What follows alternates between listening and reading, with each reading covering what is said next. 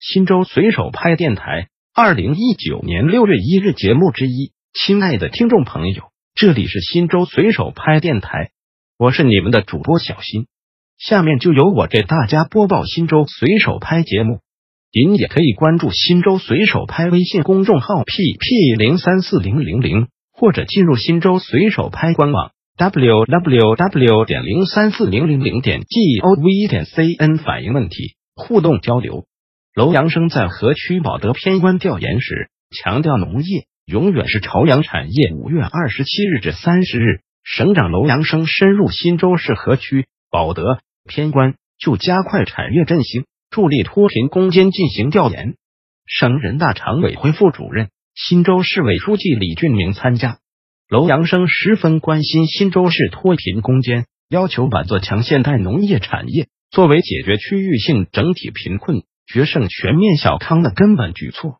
连日来，他沿途考察黄河、长城旅游板块建设，深入偏关老牛湾、乾坤湾、河曲娘娘滩，指导景区规划设计、开发建设和运营管理，要求原生态保护、高水平策划、精细化建设，打造高品质景区。偏关全面开工建设黄河一号旅游公路，启动长城一号旅游公路控制性工程。楼阳生现场听取项目情况汇报，要求按照专用性、安全性、智慧性、环境友好型标准，加快建成串联黄河风情和长城边塞的旅游路、致富路。保德杨家湾镇顾城村挖掘黄河农耕文化、村落文化，大力发展乡村旅游。楼杨生称赞顾城是我省美丽乡村建设的样板。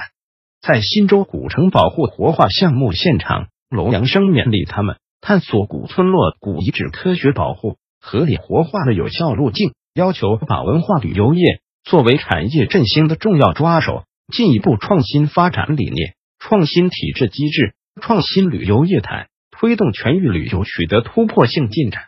农业龙头企业是促进产业振兴的重要力量。河区和他奶牛育种公司去年带动农民增收两千余万元。楼阳生鼓励企业锐意创新。加快股改，朝着现代化农业企业迈进。他来到河区万家福商贸公司，了解电子商务发展情况，并通过手机观看在线营销实况。在保德可保食品公司，楼阳生查看红枣深加工生产线，参观县里特色农产品展示，勉励企业强化品牌意识、商标意识，以标准化提升农产品质量，做好小杂粮这篇大文章。在参观樊庄塔高新农业科技示范园后，他指出，大力支持农业科技创新，推广应用新技术新模式，促进传统农业转型升级，新兴业态快速成长，促进产业振兴。关键是激活各类生产要素潜能。在河区职业中学，楼阳生认真翻看职业技能培训等级证书，了解手工编织、汽车维修、护工培训、民歌表演等培训情况。要求学校聚焦特色优势，提升办学水平，让更多人掌握一技之长。保德惠民家园安置了五千多名异地扶贫搬迁群众。在入户走访中，楼阳生得知见到立卡户张宇翔拿到电焊技能证书，十分欣慰，鼓励他在工作中坚持深造，考取更高等级证书，靠技能创造幸福生活。河区娄子营镇百路全村大力发展高附加值农业。巡镇田聚毛整村搬迁后，全面复垦治理，发展海红果种植、生猪养殖产业。楼阳生详细了解村里集体产权制度改革情况，指出要通过改革壮大集体经济，促进农民持续增收，用好黄河水是解决我省水资源瓶颈的有效途径。楼阳生深入万家寨引黄入境工程总干线一级泵站地下厂房，查看五台机组联合运行情况。要求企业规范管理、安全运行，加快推进泵站二期扩机项目建设，尽早形成全能量供水配置，为我省经济社会发展和京津冀地区生态环境改善做出更大贡献。在中部引黄工程地下泵站工地，楼阳生看望一线建设者，对项目部奋力攻关、克服困难、基本完成土建任务表示肯定，勉励大家全力以赴打造水利精品工程。他还实地查看了河区引黄灌溉工程，要求加快项目建设，让黄河水早日润泽地方百姓。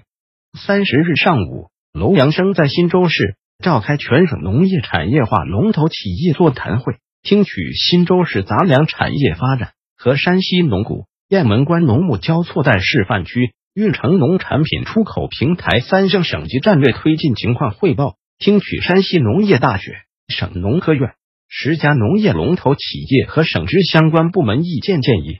楼阳生强调，民以食为天。